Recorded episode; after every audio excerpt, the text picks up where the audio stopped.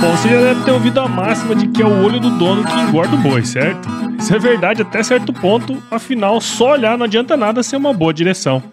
Com base em valores como honestidade, qualidade, inovação nos produtos e excelência no atendimento, a Nutripura, que há quase 20 anos atua no segmento pecuário, te dá essa direção, oferecendo os melhores produtos e serviços aos pecuaristas, garantindo resultados positivos não só no campo, mas principalmente no bolso. E eu digo isso não é da boca para fora não, afinal eu trabalhei lá, cara. Eu vi com meus próprios olhos a competência técnica e o cuidado com o negócio do cliente. Saiba mais sobre a Nutripura em www.nutripura.com.br e fique ligado nos artigos que saem no blog Canivete, que na minha opinião é o melhor conteúdo sobre pecuária de corte que você vai encontrar na internet. Siga também a Nutripura nas redes sociais, é só chegar lá no Instagram, Facebook, Twitter e YouTube e fique atualizado sobre o que há de mais avançado na pecuária. Nutripura, o produto certo na hora certa.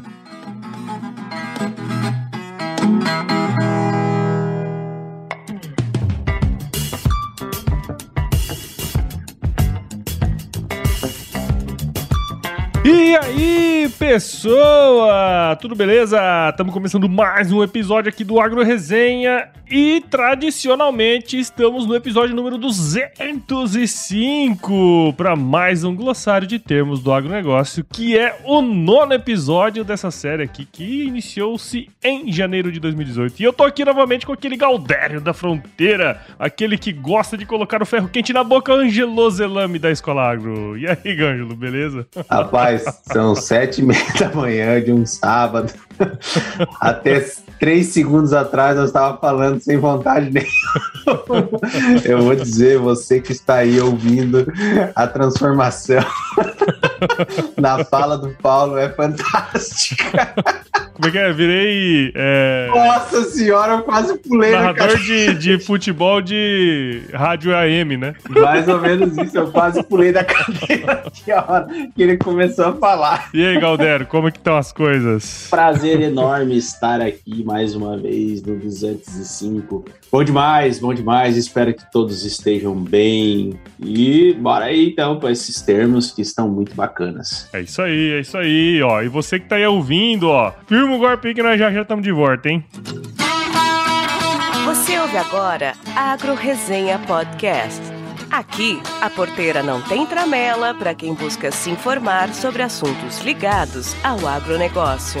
A apresentação, Paulo Ozaki.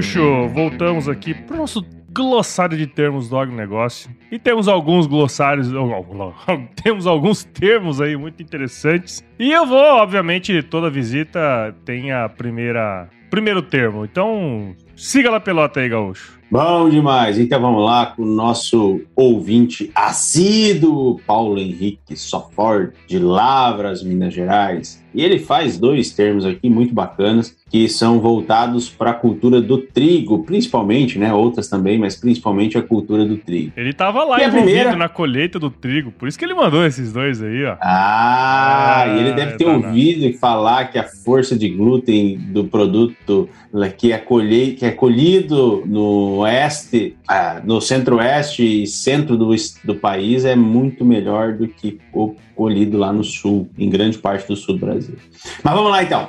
A força de glúten, o que, que é? É medida pela, pelo índice W, Paulo. Olha que legal, que significa o percentual de absorção que essa farinha aguenta em quantidade de água ou líquidos, né? Em uma receita. Olha que bacana. Quanto mais alto o W, maior será o percentual de glúten. Então, por isso, força de glúten. Ou seja, mais essa farinha absorve a água. E isso faz, né, com que durante a produção de gases, né, na libera- liberado pelas leveduras, é, a massa aguenta esse crescimento, se expandindo sem romper a teia do glúten. Olha que bacana. Olha, que E legal. Paulo, que eu estava comentando uma, uma- um- falando anteriormente, é que, de uma forma geral, os trigos no Brasil têm baixa força de glúten. Mas tem alguns trigos que estão sendo produzidos principalmente no Paraná ou em alguns lugares do Rio Grande do Sul, que são os dois estados mais produtores de trigo, mas o trigo que é produzido ali no centro-oeste, no sudeste e no nordeste também agora, é, tem um potencial gigante, porque tem uma alta força é, de glúten. E isso, cara, pode mudar muita coisa, porque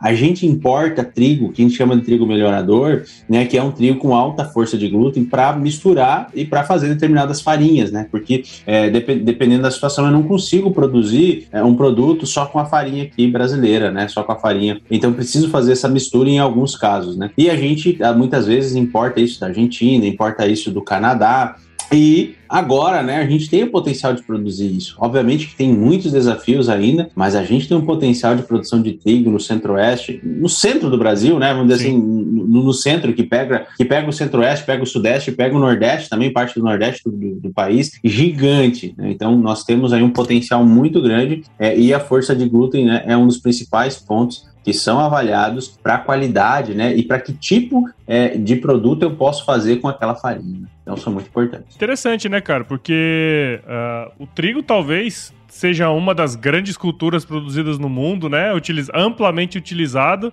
E no Brasil a gente tem uma produção relativamente pequena diante do potencial, né, cara? É, e, e não só pequena, a gente importa, né, cara? A gente Isso, importa é, quase a metade do, do, trigo que a gente consome aqui, né? Então, além de ser pequena, a gente está importando o trigo, né? Então, só que a gente sabe também de todas as dificuldades, que o trigo não é uma coisa fácil de produzir, Sim. quebra de safra, enfim, né? O nosso clima também é um clima um pouco complicado, né, para essa produção de trigo. Mas o trigo é um potencial muito grande, é a segunda cultura mais produzida, só fica atrás do milho e depois vem o arroz, né? Então, é, realmente tem uma importância muito grande aí. Bom, continua aí com, com mais um termo aí, que ele já mandou dois, você já pega na... Na, na, na veia, né? Na então, veia, vamos lá. Aí. O outro termo é o falling number o falling number, o FN, ou é, é, é, ele é né, o índice de queda. Né? Então, em português é o índice de queda, que é um método padronizado internacionalmente e é o mais usado para determinar o dano por brotamento. Então, ele é um índice que determina quanto de trigo ou do centeio. Né? O dano causado por as condições ambientais, ou brotamento em trigo, ou em centeio também, são péssimos para a qualidade das massas, e principalmente dos pães. Então, pode ser é, detectado né, nos grãos armazenados em silos em questão de minutos. O brotamento, ou a germinação da pré-colheita, é causado né, por grande umidade ou tempo chuvoso no final do estágio de maturação do cultivo. A, a germinação causa uma aceleração na degradação do amido, né? Então ele perde amido com o brotamento, né? Por meio da, da enzima alfa-amilase. É, e os grãos germinados, né? Podem conter quantidades dessa enzima milhares, milhares de vezes maior do que os grãos não germinados, né? Por esse motivo, né, mesmo que os grãos germinados estejam em uma proporção pequena em um lote, eles podem causar uma perda de todo esse lote. Então é muito importante esse, é, esse teste é, e ele determina bastante a qualidade. E é interessante, né, cara, porque trigo, é, inclusive a gente tem um curso né, de trigo e a gente fala sobre qualidade de trigo lá na Escola Água, que é muito bacana. É, e o trigo, cara, tem um potencial muito grande e tem muita coisa atrás do trigo, sabe, no sentido de qualidade. Né? Cara, é uma ciência a tal da farinha, cara. É uma ciência. É farinha para isso, é farinha para aquilo. É, são são vários tipos, né? Tem pH também aí, que também é um, é um, é um peso de hectolitro que pode ser feito. Então, o trigo realmente é uma ciência e é um grande problema. Tipo, meu pai é produtor de trigo, tá tri contente com o trigo lá esse ano, tá bem contente mesmo, tanto em qualidade quanto em produtividade, é, lá no Rio Grande do Sul. É, mas, assim, o grande medo é, pô, não deu pH, né? Então, eu não vou conseguir vender o meu trigo a preço de farinha, vou vender a preço de trigo. Aí já, já perdeu muito, né? Então, a qualidade é um ponto muito, é primordial no trigo e, e não é fácil porque ela depende muito do, do, do, clima, né? E não necessariamente só apenas do manejo. O manejo é importante, obviamente, mas o clima é que determina grande parte desse processo. Por isso que no Centro-Oeste é tão importante, né? Por isso que ele tem uma qualidade melhor, né? E que a gente tem, principalmente aquele que é irrigado, né? A gente consegue tirar a irrigação no final e ter um trigo, né? Bem, bem interessante aí. Sem falar é. nas questões ambientais extras. Né? Sim, sim. Mas o interessante é que essa qualidade intrínseca do trigo, cara, ela é muito percebida pelo cliente final, né? Porque na hora de fazer lá a massa, na hora de fazer o, o, o, os produtos, é, você consegue perceber na hora isso, né, cara? Então, tem aquela coisa que o cara fala assim: ah, farinha de tal marca é melhor do que farinha de outra marca. Você vê as mulheres falando, né? Minha mãe, todo mundo fala disso, é. né? Então ela é, ela é percebida lá no final. E eu acho que isso que dá essa, essa importância também pro, pra cultura do trigo, né? É, e não só isso também, né, Paulo? Dependendo do trigo, eu consigo fazer pão, dependendo do trigo, eu não consigo fazer pão. Exato. Né? Então, é, é, não consegui, não consegui nem executar uma tarefa pela. pela porque a farinha. A mãe ficava pé da vida, comprava farinha, a farinha lá fazia o pão, o pão não crescia, ela ficava louca, né? Aquele pão, né? Que, que não era uma farinha, né? Uma farinha com, com baixo é, é força W aí, e não conseguia. É, e não conseguia é, crescer, né? E ficava um pão ruim, né? E essa é uma farinha que é mais para cracker, para biscoito, né? Para outras coisas. Isso, é uma exatamente. ciência, cara. É uma ciência muito bacana. Tem muita coisa. Exatamente, exatamente. Muito bom, cara. Muito bom. Vamos para a próxima aqui. Bom, agora depois que o Gaúcho falou dois aí, o cara já chegou aqui guloso. Hum. Eu vou falar um que a Dana Alves, lá de Campos do Jordão, inclusive estaremos em Campos do Jordão em breve, né, Galdera da Fronteira. Ela mandou Vamos aqui um termo bem interessante, que ela mandou o um termo chamado cunicultura. Você sabe o que é o um termo chamado cunicultura, Angela Zelar? Tu sabia que eu já fui um cunicultor? Ah, é mesmo? É, Olha é aí, eu já fui cara. cunicultor tacava a mão no coelhinho peludo, né? Você tem essa. Eu, uns 12, 13 anos de idade, eu tinha um monte.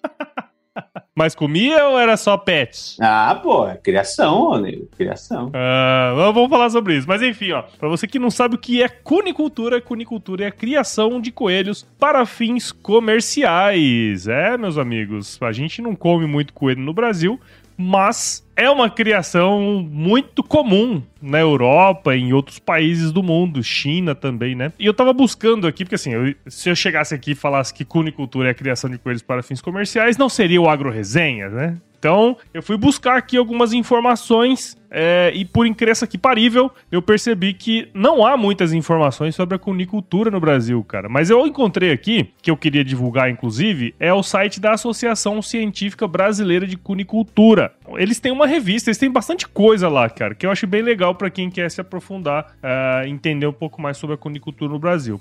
Mas, no Censo Agropecuário de 2017, o IBGE mostrou que a população cunícola que é chamado, né, população de coelhos é, para fins comerciais, no Brasil é de aproximadamente 200 mil animais. E eles estão esparramados aí em 16.095 estabelecimentos agropecuários. Só que é, eu peguei esse, esse, esses dados aqui na, na revista do, do último, a penúltima revista que saiu deles lá, o Boletim da Cunicultura. É, e eles disseram que é um pouco difícil saber e não tem certeza, na verdade, se a maioria dessas, desses estabelecimentos de fato eles comercializam esses animais aí para fins de abate, né? Só que eles fizeram lá um monte de cálculo, enfim, baseado no, no conhecimento deles lá, e eles estimam que no Brasil se abata algo em torno de 21 mil animais por mês de forma inspecionada, tá? Isso aí de forma inspecionada. Tem um mercado muito grande, informal também, que aí é mais difícil de você é, estimar, né? Mas é uma cultura que, pelo que eu pude perceber, relativamente fácil, né? Você pode usar em pequenas áreas, pequenas propriedades, e você pode ter um retorno econômico interessante pelas informações que eles estavam comentando lá nesses artigos aqui. Como eu não sou conhecedor dessa parada, eu não, eu vou me abster a esses comentários, tá certo? Mas tem um outro mercado também que é muito interessante, é, que é o mercado de pets. E aí esse, esse mesmo artigo mostra que esse é um mercado que ainda é mais escasso de informações, né? Então, pelo que eu pude perceber pelos artigos, até os artigos que estão disponíveis na internet, eles são um pouco mais antigos também, né? Não tem muita informação, mas pelo que eu pude perceber, pode ser uma alternativa para pequenos produtores. Só que tem um, um outro dado muito que eu não sei se, se é interessante, que a população de coelhos, né, para fins comerciais no mundo, eles têm decaído. E quando eu fui para França, Gaúcho, eu visitei uma propriedade é, que tinha conicultura, sabe?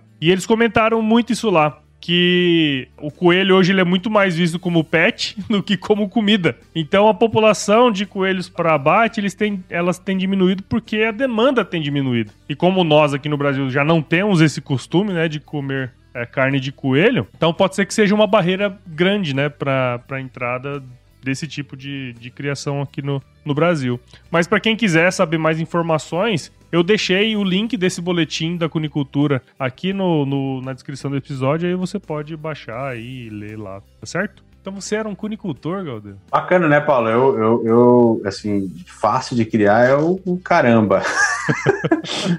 o caramba. Que não é fácil, não. É só pra quem. Tipo, claro, né? Vai considerar um. né, ele tem reprodução rápida, né? Ele tem um monte de, de benefícios, né? Perante Isso. outras, outras criações. Mas ele não é fácil. Eu tinha um primo, Mauro Morgan, que esse tinha muita criação de coelho, cara. Ele chegava a bater e vender, sabe? É Vendia mesmo? comercialmente e tal. Só que aí entra nesse processo, né? Da informalidade, do baixo consumo, né? E, ele acabou parando, né? Hoje ele tem, tem a parte de, de- de pecuária de leite lá. Mas é uma situação em que, cara, o problema é cultural, né? É a falta da cultura de comer. Se tivesse uma cultura de comer, é, provavelmente a gente teria mais, né? E ele é delicioso, né, cara? Pô, o coelho é delicioso, cara. Quem sabe fazer, tá louco. É muito Eu gostoso. nunca comi. Pra, ser, pra- ser sincero, eu nunca comi, não. Muito É bom? Muito bom. Bom. Quem come que fala é fazer. mesmo. Se não ficar seco pra caramba, fica uma desgrana, né? Mas se tu sabe fazer, tá louco. É muito gostoso. legal. Não existe carne ruim, né, cara? Existe carne mal feita, né? É, é, eu não trocaria por um, um contrafilé, assim, bem mal passado, né, bovino. Pô, velho, tu nunca nem provou, tu tá dizendo que não trocaria. Vai te catar, Ah, eu não troco, não troco, não troco. Ah. Agora, se eu, tiver, se eu tiver só isso, eu como. Normal. E vamos para o próximo termo, então, do nosso amigo William Nishida, lá de Campo Novo do Parecido. Sabia que eu viajei, a primeira viagem que eu fiz para os Estados Unidos, Paulo, foi com, com, com o William? Ah, é? Mas Olha aí. Foi, foi, foi, foi, foi, foi bacana, cara. Foi uma baita uma viagem. Muito legal. E ele falou aqui o termo aplique e plante. E aí, Paulo, o que, que você acha disso? Aplique plant. Gostei desse nome aí. Refere-se à dessecação e, em seguida, segundo a literatura, menos de sete dias, realizar a semeadura da cultura. Tem vários artigos falando sobre essa técnica de manejo e vários outros demonstrando sua eficiência perante as demais. né? É importante salientar que não tem receita de bolo nesse processo, né? Então pode ser feito o, o, o aplique plant ou outro, né? Mas para efetuar essa técnica, né, é necessário ter uma consciência do que está se fazendo, pois dependendo da cultura que você está semeando ou da densidade de plantas daninhas, né, a cultura pode sofrer logo após a germinação por sombreamento ou problemas com aí enzimas das plantas daninhas, né, que ainda não estão totalmente mortas, né, e que pode prejudicar o desenvolvimento inicial da planta. Eu até deixei um artigo ali é, falando sobre isso. É, tem bastante artigos falando que é prejudicial, outros falando que pode fazer sem problema nenhum, né? Então vai depender muito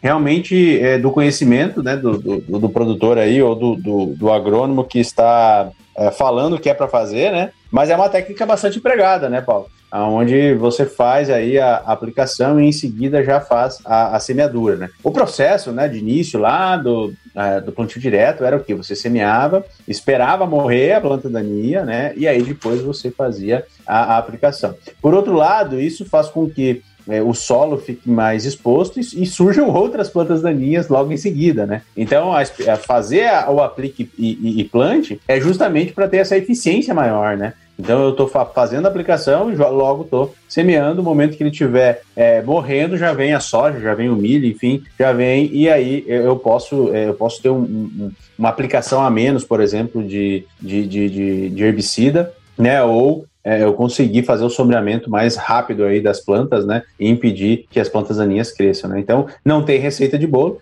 né? Mas a gente sempre deve avaliar bem, né? E tem bastante artigo, cara, bastante artigo dando exemplos aí de como que foi a eficiência das plantas, é, da cultura ah, em seguida desse, dessa aplicação. E aí é o manejo, né? Aquele grande manejo que precisa ser sempre muito bem avaliado, né? O conhecimento técnico dali na hora, né? Muitas vezes vai ter, na mesma área, vai ter ano que vai dar pra fazer, aplique plant, vai ter ano que não, né? Vai depender muito dos fatores aí que são importantes pra fazer a- a- o manejo, né? Inclusive tem plante e aplique também, né? É.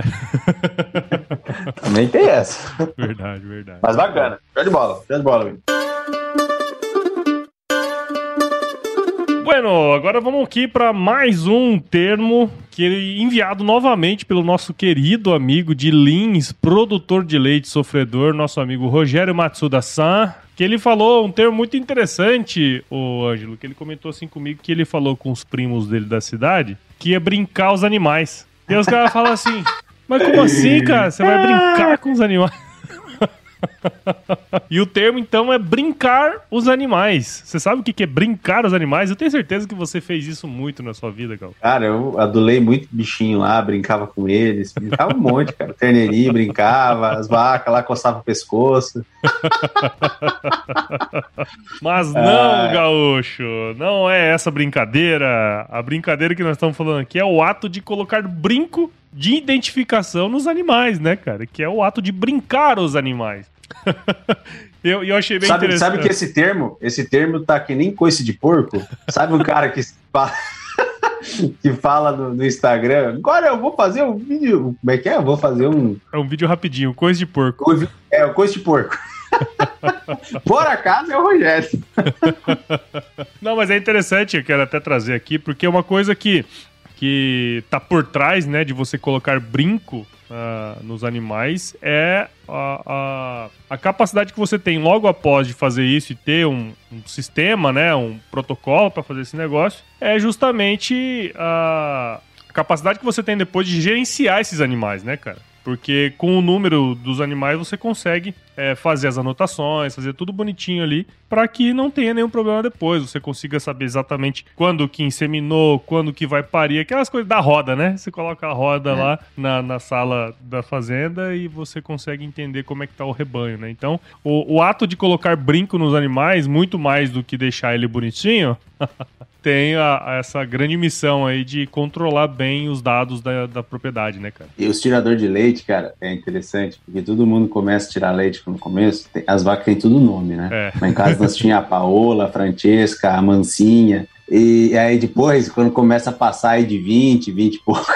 não tem quem consiga botar nome, né? Aí a 05, a 06, a 8, a 10, aí o brinco começa a ficar super importante, né? É. E aí tu começa a se perder no meio, né? Então esse processo de identificação, ele, ele, ele é muito importante, né? Deve começar desde o início para não ter confusão, né? E as anotações, principalmente da pecuária de leite, né? É, para quem não tem todo o sistema informatizado ainda, né? As anotações são primordiais aí para fazer o manejo desses animais. Né? Saber Você o momento uma... de secar a vaca, que a gente já botou Sim. aqui, que quer secar é, uma vaca. Inclusive foi ele que mandou. É, exato. Mas sabe uma coisa interessante, cara? Eu trabalhei numa fazenda de leite lá em São Pedro, em, perto de Piracicaba, e tinha um cara lá que era o. Ele fazia ordenha, né? Fazia de um tudo, como todo funcionário de fazenda. E ele tinha. Ele não sabia escrever, mas ele tinha uma memória fenomenal. Era uma fazenda que tirava 5 mil litros por dia, ele lembrava o número oh. de todas as vacas. Sem sacanagem. 5 mil litros é vaca, hein? e ele lembrava o número de todas, não era nome, era o número de todas. Aí às vezes a gente ia fazer, o, no final de semana que a gente ia fazer a pesagem, né, do leite, né? Aí vinha as vacas assim, era uma ordenha que ficava seis de cada lado, e entrando as vacas, e ele ia falando, número dessa, dessa, dessa, dessa, dessa. Ao invés de ficar um lá em cima olhando o número, né? No brinco, ele ia falando o número das vacas lá do, do chão. Falei, caralho, velho, esse cara tem uma mente do caramba e o cara não sabia escrever. Que doideira, né? Mas não é, cara, é que o dia inteiro mexendo com os animais ali, cara, não tem como você não. Tipo, tu vê ele nascer, tu vê criar, Sim. tu vê brincar, é, é, é, é, o dia inteiro ali. Ai, tem 100 animais, você vai, vai lembrar da grande maioria. Exatamente. É, o convívio. Mas isso aí, Gaúcho, vamos para a próxima aí. Cara, eu gostei muito desse, desse aqui. Por isso que eu deixei ele para você. Eu sabia, eu sabia. Luísa Terra, de Mostardas, no Rio Grande do Sul. Oh, muito obrigado, hein, Luiz? Um termo muito bacana. Eu sou apaixonado por, por esse Já termo. entrevistei termo... a Luísa e já entrevistei o pai da Luísa no Agro Rock. É... Ah, é verdade, é verdade. Produtor Show. de arroz. Eu, eu ouvi. Produtor, Produtor de, de arroz, vai mostrar, né? Show. É, bem, benchmarking, né? Então o termo dela é benchmark, né? É o termo, esse termo, né? Surgiu em meados da década de 70, cara, introduzido pela Xerox, Olha. lá no Vale. Então, o benchmark né, é o processo de medição e comparação contínua de uma organização relativamente às organizações líderes em qualquer parte do mundo, de modo a obter informações que ajude essa organização a empreender ações destinadas à melhoria da sua performance. Né? Ou seja, é o contínuo processo de medição de produtos, serviços eh, e práticas de modo né, a confrontar esse resultado com os dos concorrentes mais fortes ou com aqueles que são considerados líderes. E no caso do agronegócio, é com o parceiro, o vizinho, né? Porque ele pode ajudar muito nesse processo, né? Então não é o concorrente. O concorrente a gente está considerando uma empresa. Mas quando a gente fala no agronegócio com produtores rurais, a gente está falando de você melhorar continuamente os seus processos, as suas definições, através dessa comparação. Né? Então, nada mais é do que pegar os seus dados e comparar com os dados é, de outros produtores com a mesma estrutura produtiva é, que, que você tem. Né? E isso é muito bacana, porque vai surgir vários insights e vai demonstrar onde você está acertando, onde você está sendo eficiente e eficaz e aonde você não está. Né? E aí pode ser que você não esteja sendo eficiente ou não esteja sendo eficaz, mas vai mostrar, vai demonstrar isso, né? E isso é muito bacana, né? Isso é, isso, isso é muito legal, muito legal mesmo. E Paulo, eu sou tão apaixonado disso aí, cara, que inclusive a gente vai ter aí na Lupo Rural. Olha nós aí. vamos ter benchmarking dos nossos, dos nossos clientes, obviamente, clientes. tudo isso dentro da LGPD, né? Que precisa estar tudo bem ajustado. É, mas esse é um grande sonho aí que eu sempre tive, que eu percebo o, quão isso é importante e o quanto isso ajuda, né? Eu lembro do meu pai, né, é, falando com os vizinhos, ah, mas você faz isso, ah, mas quantos litros de leite você tira? Pô, mas tá dando isso, pô, a silagem desse jeito, sabe? Pô, tem muita coisa para se fazer. E aí eu acho que entra até na parte da comunidade, né, Paulo? Sim. Do quão importante é uma comunidade é, para passar isso informalmente, né? Obviamente que não é um benchmarking feito com dados, né? Um benchmarking feito com é, a conversa, né? Onde você você vai lá, vai mas isso é muito importante para o crescimento da propriedade, é muito importante para o crescimento é, da pessoa, né, do profissional, é, e, e, e, obviamente hoje com, todo, com toda a tecnologia que a gente tem de sistemas de dados, né, a gente consegue fazer coisas fantásticas em comparações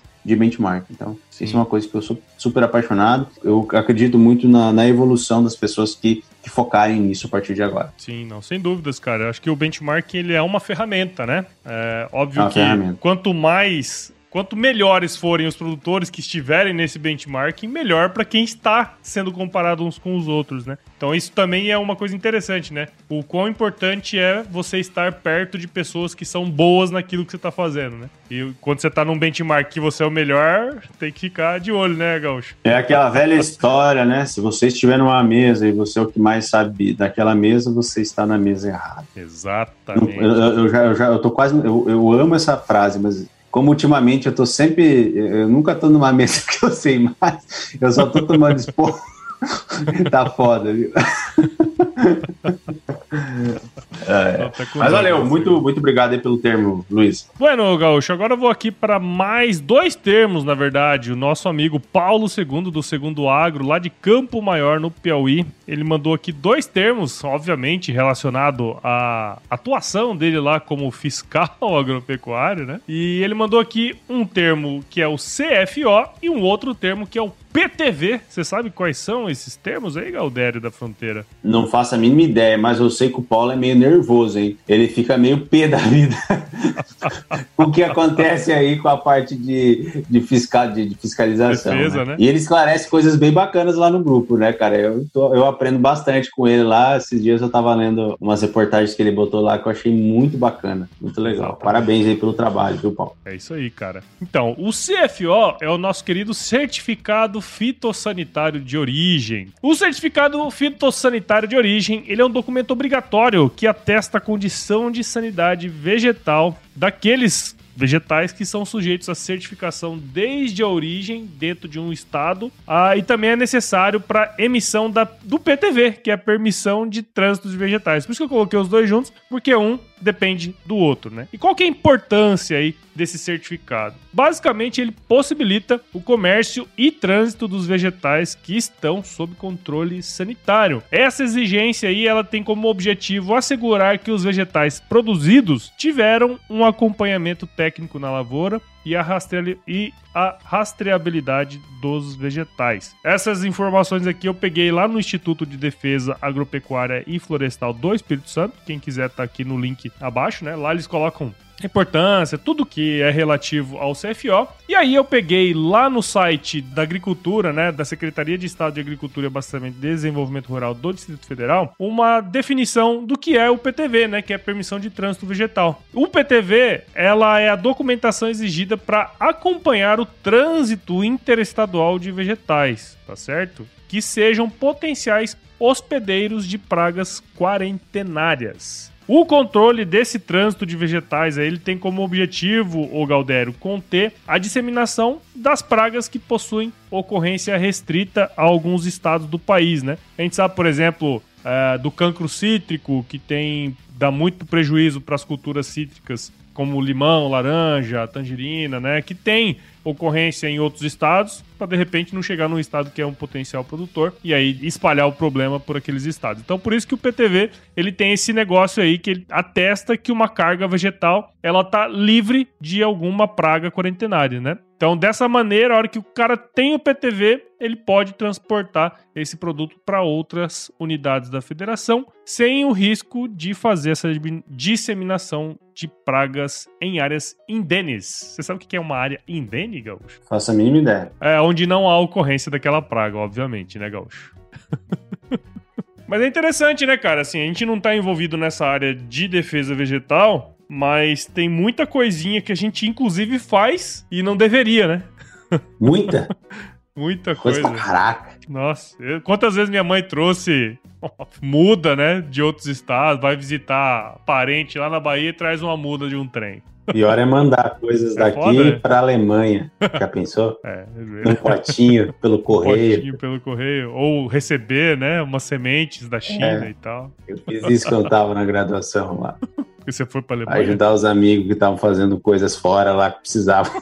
Pô, eu me caguei tudo de medo, né? Pô, me, me pego no fisco lá, eu pego meu nome, eu tô ferrado, né? Fudido. Ai, ai, cara. É legal. Valeu aí, Xará, por ter mandado aí esses dois termos aí que eu acho que foi bem importante, né? Então vamos lá, o Pedro Pech. Deve ser assim que se fala, né? É? Pedro Peixe. Tatu da Fruta. Ó, o apelido do cara, velho. Tatu da Fruta. De Lavras, Minas Gerais. Ele é professor lá em Lavras e o apelido dele é Tatu. É, o Tatu É. da Fruta. Da fruta. Professor, professor de, de fruticultura e foi meu mentorado no, no, no mentoria de podcast. Olha só. Bom demais. Inclusive, cara, ele fez um termo aqui que é partenocarpia. É, e aí, cara, eu pesquisei, pesquisei, pesquisei, e eu tô com medo que eu vou falar M aqui, pra ser bem sincero contigo. E se eu falar M, eu acho que vale a pena você chamar o professor Pedro para explicar um pouquinho mais esse, é, é, é, esse termo e também todo esse processo, que eu acho que é muito interessante, tem muita gente que tem interesse. Então vamos lá. O, que é a patenocarpia? Né? É um fenômeno que consiste na formação de fruto sem a fecundação dos óvulos, que resulta na ausência de semente ou na existência de sementes estéreis. Então, né, a patenocarpia é isso, é quando tem um fruto que eu não tenho semente. Mas aí eu vi que tinha outras coisas importantes aí também e que a gente podia é, fazer aplicações de hormônios vegetais, chamado auxina, é, para impedir também essa, essa fecundação e com isso eu posso gerar frutos, né, que não tenham sementes, né, não, não foram fecundados e não gerem sementes. né. Com a petanocarpia é possível produzir frutas que naturalmente apresentam sementes, né, como uva, melancia e tomate, sem a presença delas, né. Outras frutas, como banana, né, já fazem a petanocarpia de forma natural, né, então ela já é um fruto que já não tem semente, né. Mas é interessante porque tem várias técnicas, né? Tem algumas coisas que são mutações, então, tipo, algumas, algumas variedades de uva, né? Elas são mutações que são mutações patenocarpias. Acho que deve ser assim que se fala. Partenocárpicas. Parteno... É? Nossa senhora. Partenocarpi. Fala aí. Partenocárpicas. Não sei se é assim que fala também.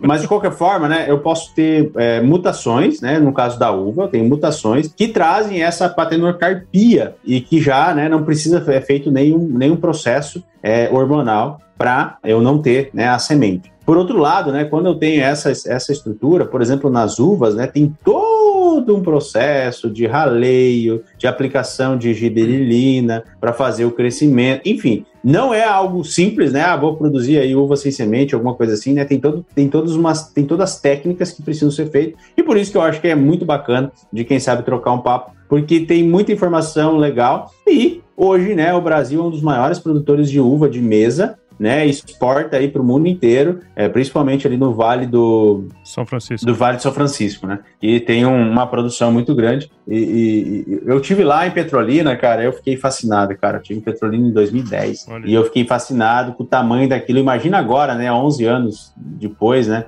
o tamanho que não deve estar tá a, aquela região, né? É fascinante ver o que, que, eles fazem com a produção, né? E outro ponto importante também, né? Porque algumas é, consegue se fazer através dessa técnica, né? Fazer a produção de, de produtos que precisam de polinização para vir, né? Ele consegue fazer a produção mesmo sem em momentos mais frios, sem insetos ou alguma coisa assim. Também eu vi alguma coisa, né? Mas uhum. eu não, é, eu confesso que que eu não sei, não tenho certeza de tudo, porque parece ser alguma coisa bem um pouquinho mais complexa do que a gente, do que a gente imagina. Mas acho que é um, é um baita de um tema. Aí. Gaúcho, se você não sabe, imagina eu.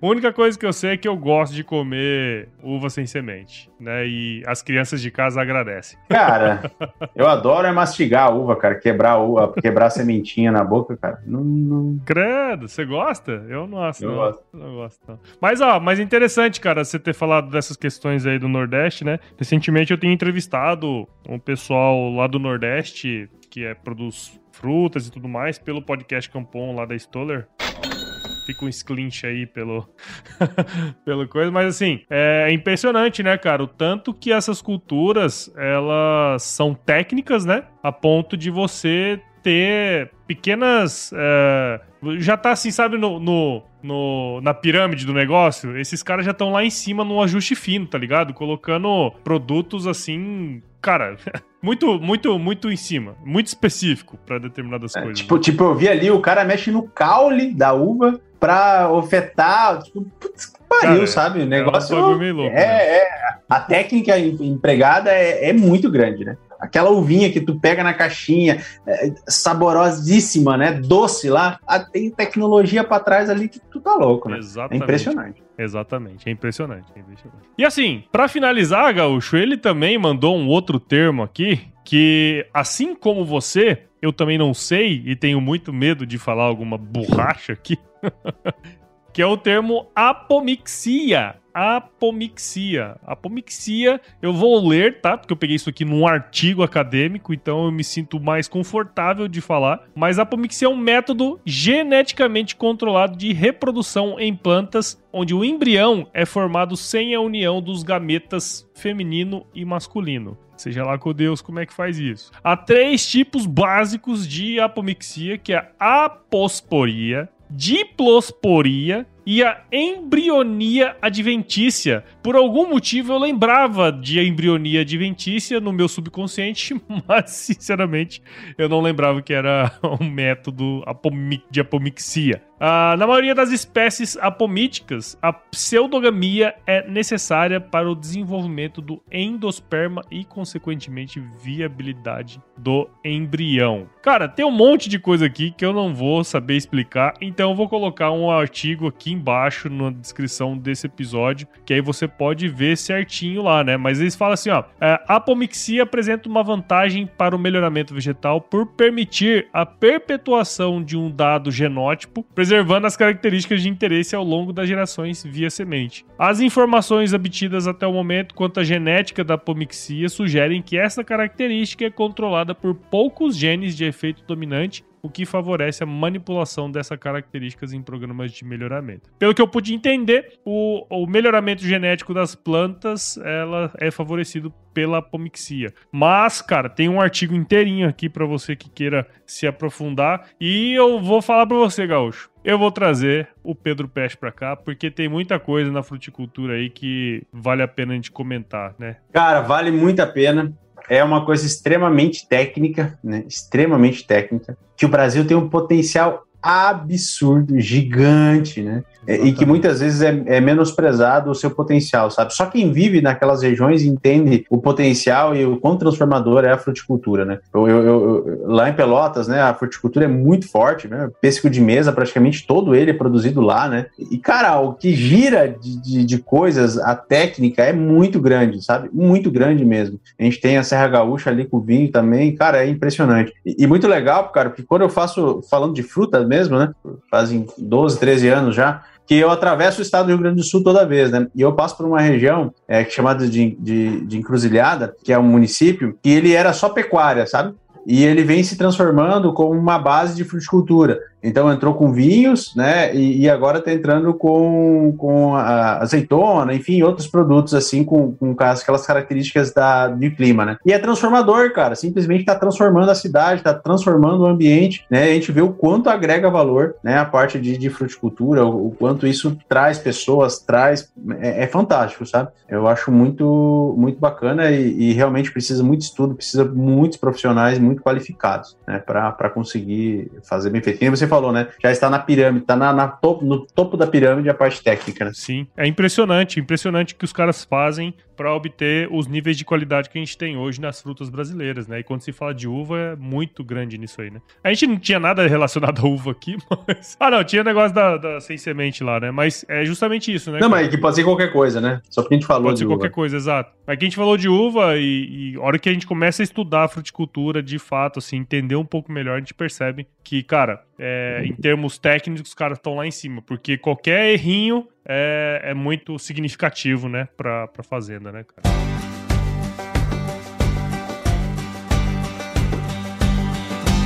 E aí, tá curtindo o bate-papo, cara? Espero que sim. Mas eu tô passando aqui para te dar um recadinho. A missão da Stoller é transformar conhecimento em inovação para a agricultura, gerando valor a todos os envolvidos. Por mais de 50 anos, ela transforma conhecimento em inovação no esforço de impulsionar as culturas a alcançarem seu máximo potencial genético e atingir altas produtividades. E quando se trata de conhecimento, você pode encontrar tudo sobre fisiologia, nutrição e biologia de plantas no podcast Campo On, produzido pela Stoller. Lá, um time de especialistas aborda assuntos relacionados às principais culturas agrícolas e, como você já sabe, você pode escutar quando, onde e como quiser. Aprimora o seu conhecimento no site da Stoller, o www.stoller.com.br. Lá você vai encontrar vários artigos técnicos e o link para assinar o podcast Campo On no Spotify. Lembre-se de seguir a Stoller no LinkedIn, Instagram, Facebook e YouTube. É só procurar por Stoller Brasil. Isso é inovação, isso é Stoller.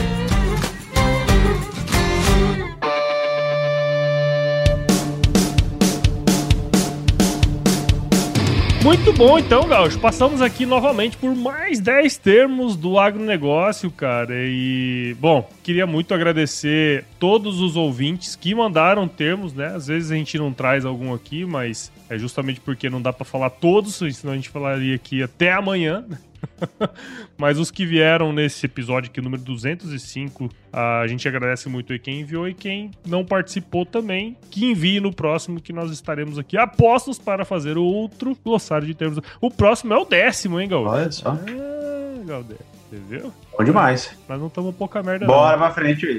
Vários termos muito bacanas, né? O pessoal ele vai se, se metamorfose aí. Eu lembro dos primeiros, né? E, e agora, pô, bacana demais. Muito é isso mesmo. aí, cara. Bom, e para você que ouviu esse episódio até este momento e gostou desse papo aqui que eu tive com o Galdério da Fronteira Ângelo Ozelame, considere compartilhar esse episódio com alguém, cara. Nós estamos disponíveis em todos os agregadores de podcast, Apple, Google, Spotify, Deezer, Castbox, qualquer um desses aí a gente tá lá disponível. Siga a gente nas redes sociais, Instagram, Facebook, Twitter, LinkedIn, entre no nosso grupo do WhatsApp, o link tá aqui na bio do Instagram.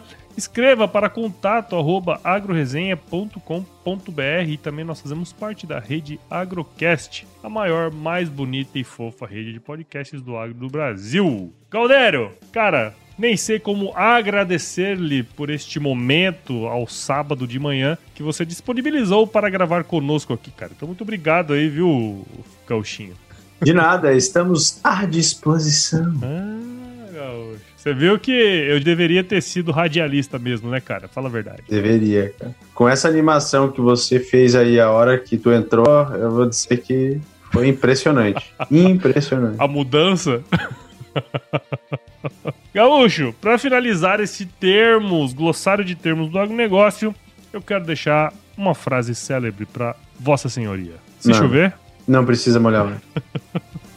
Tchau, obrigado, boa semana para você. Falou, galera.